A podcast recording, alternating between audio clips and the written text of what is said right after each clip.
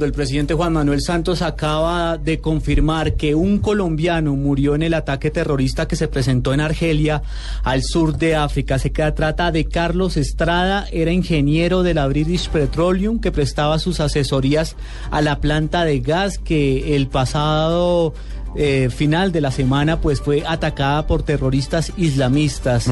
Este rehén de estos terroristas al parecer fue uno de las siete personas que resultaron ejecutadas en las últimas horas. Carlos Estrada, ingeniero colombiano de la British Petroleum, ha muerto en este ataque perpetrado por terroristas islamistas.